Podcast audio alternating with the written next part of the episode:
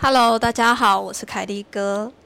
在家防疫已经进入了第四周，为什么这四周？哎，我将近四周没有更新我的 Podcast，为什么？因为这其实是一个超级乌龙的事件，就是。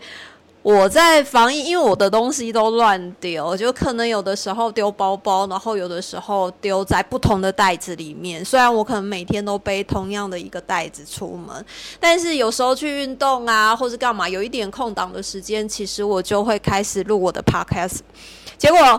后来开始防疫的时候，我就一直以为我的那个收音机，就是录音机，在在车上。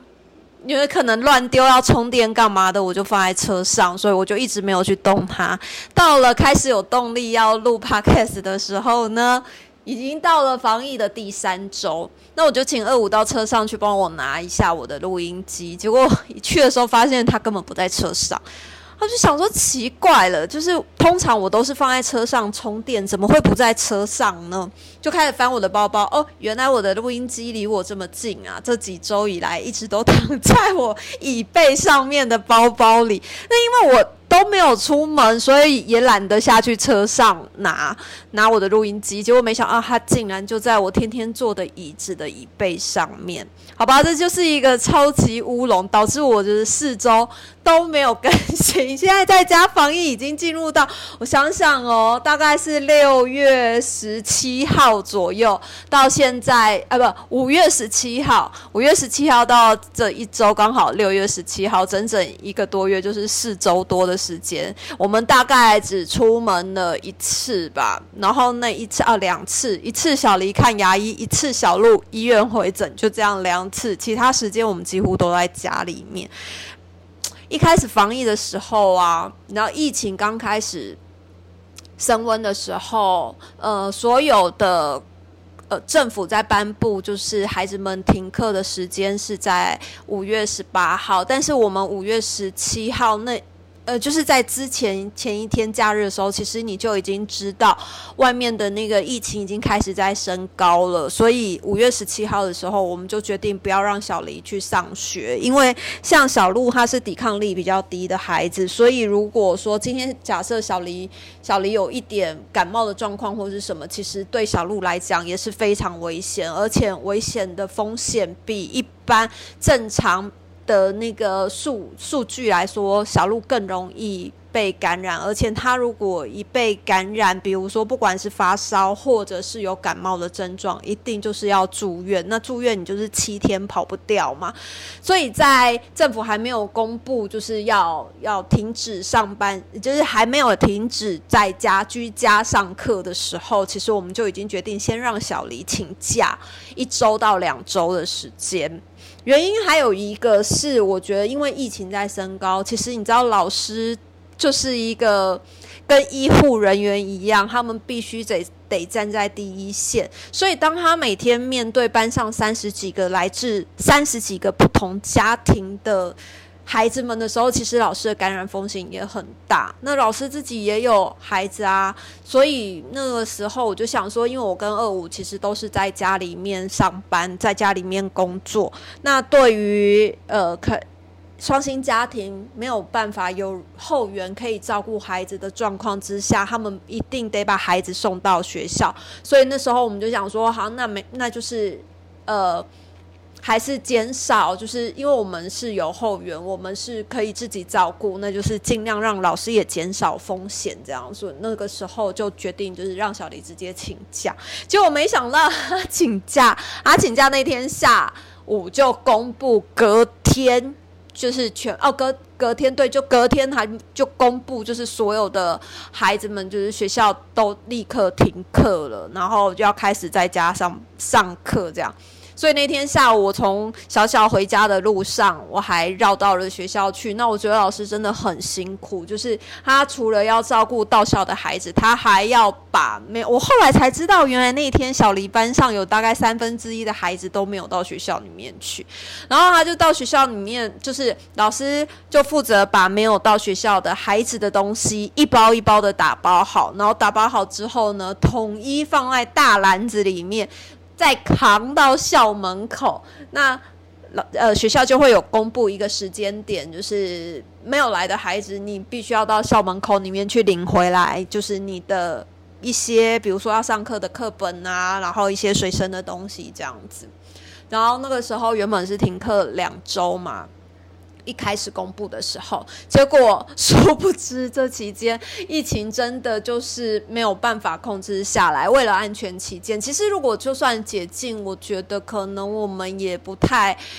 不太敢让小黎。再回到学校里面上课，因为其实我们家有高风险的孩子嘛，所以变成能少一分少一分风险，我们就是还是安全一点点会比较好。那结果没想到这样子一停课一停课。两周之后就一路到现在，让他现在看起来就是应该会直接放暑假了，就是连期末考什么的都没有。那在家防疫的这段期间呢，你知道，其实我们应该算是前辈吧？因为这件事讲起前辈，你自己也觉得有一点不太好意思。因为小鹿是在五年级下学期的时候就已经开始在家里面自学。那在自学的这一整一年一年半左右的过程呢，其实中间有非常多的人来跟我询问，就是哎，我们是找什么线上平台？我们是怎么安排小路的时间？我们是怎么样？等等等点点点，这样就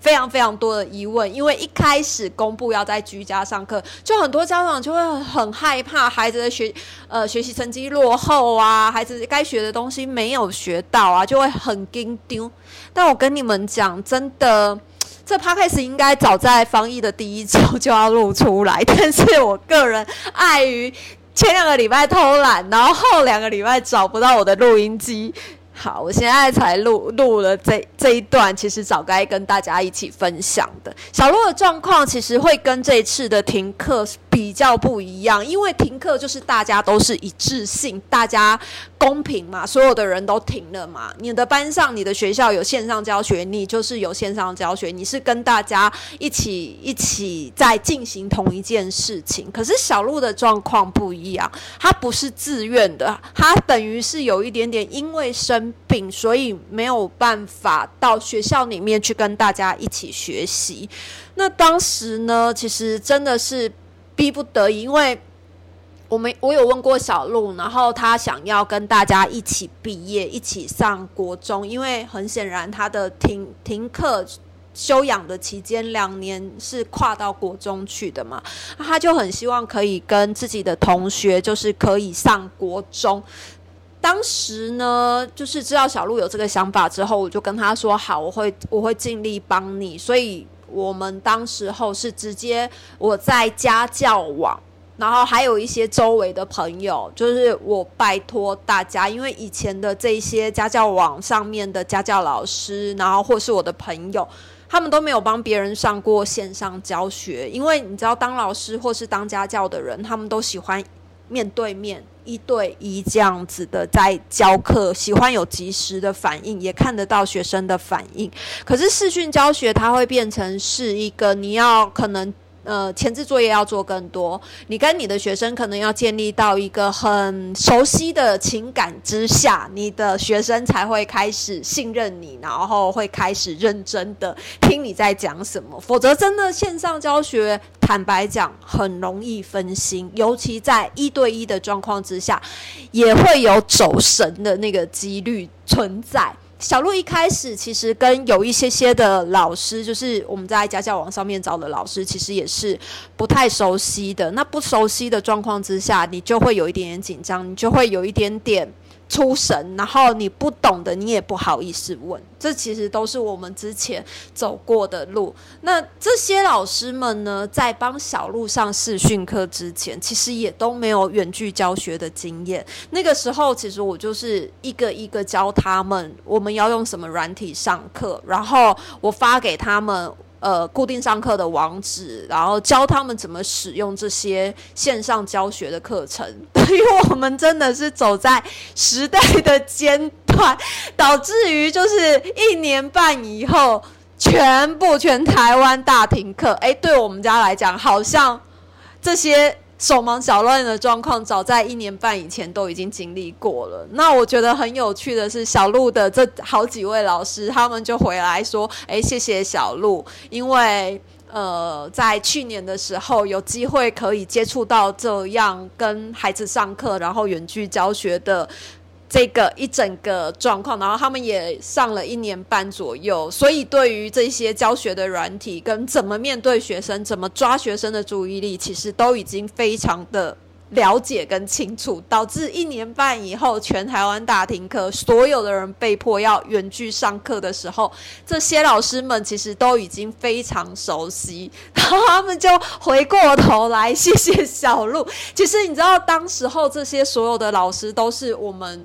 去一个一个说服他们，因为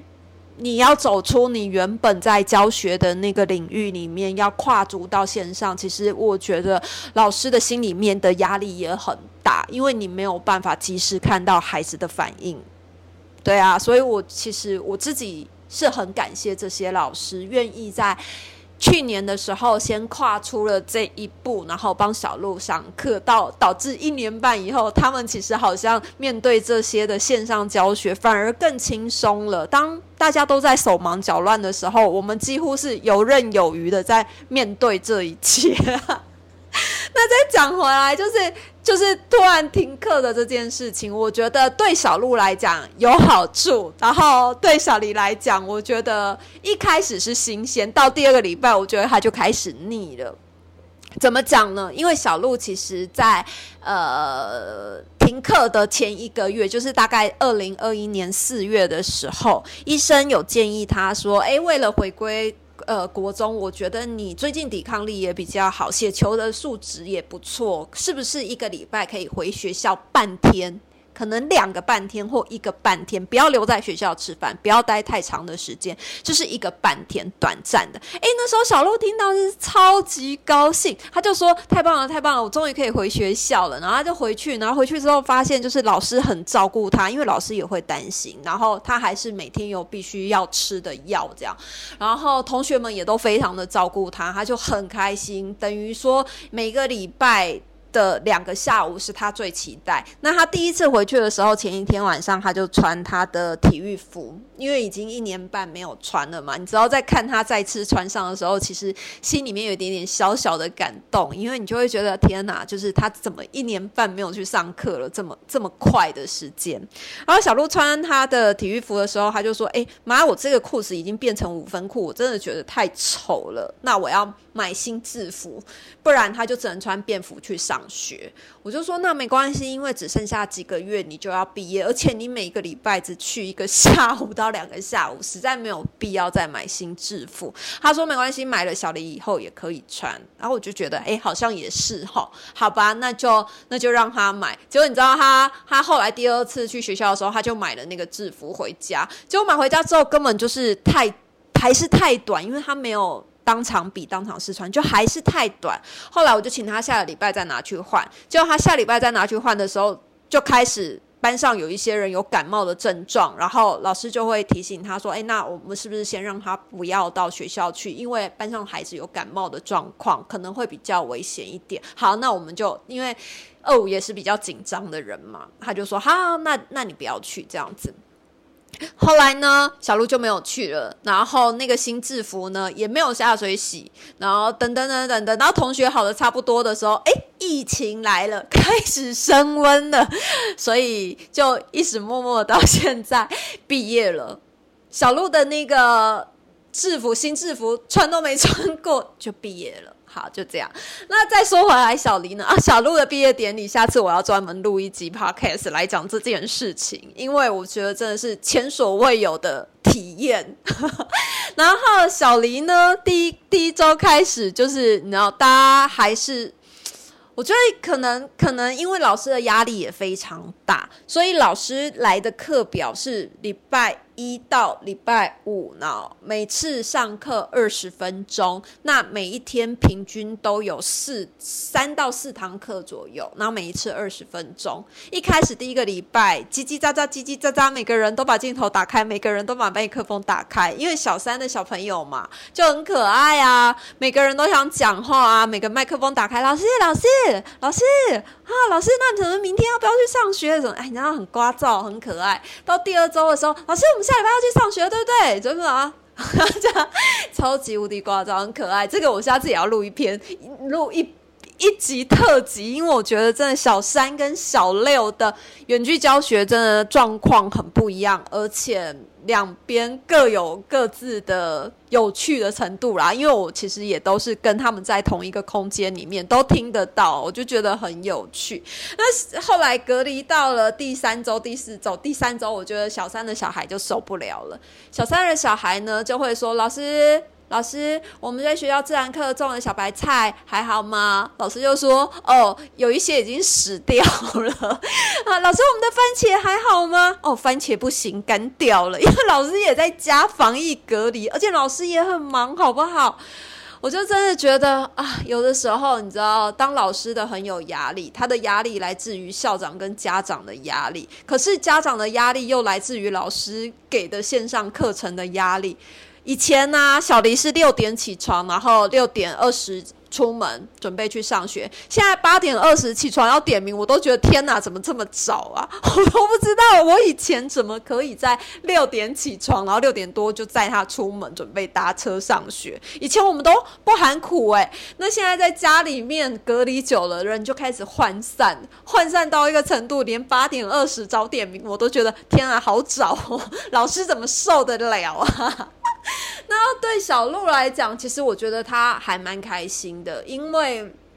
一直以为就是比较没有办法再跟同学见面，因为疫情，然后他就他爸爸也不让他去学校嘛，所以他一直觉得在这毕业之前可能都没有机会见到同学。殊不知，全台湾。大家都一起停课，他的同学也一起停课，所以就变成同学们集体线上教学。他又回到了原本的那个班级，然后跟所有的同学每天早点名，然后一起上课等等的。我觉得对他来讲，其实是一个好事，是一件还蛮蛮好的事情，因为他没有办法上学嘛。那利用不同的形式跟班上的同学们做最后的。一两个月毕业之前的共同的回忆，我也觉得还不错，好吧？下次、下次、下次，然后怎么跳针呐？下一集要来跟大家分享介绍一下，就是我觉得小学三年级的线上远距教学跟小学六年级的线上远距教学，我自己观察两边有什么不一样。下次见喽，拜拜。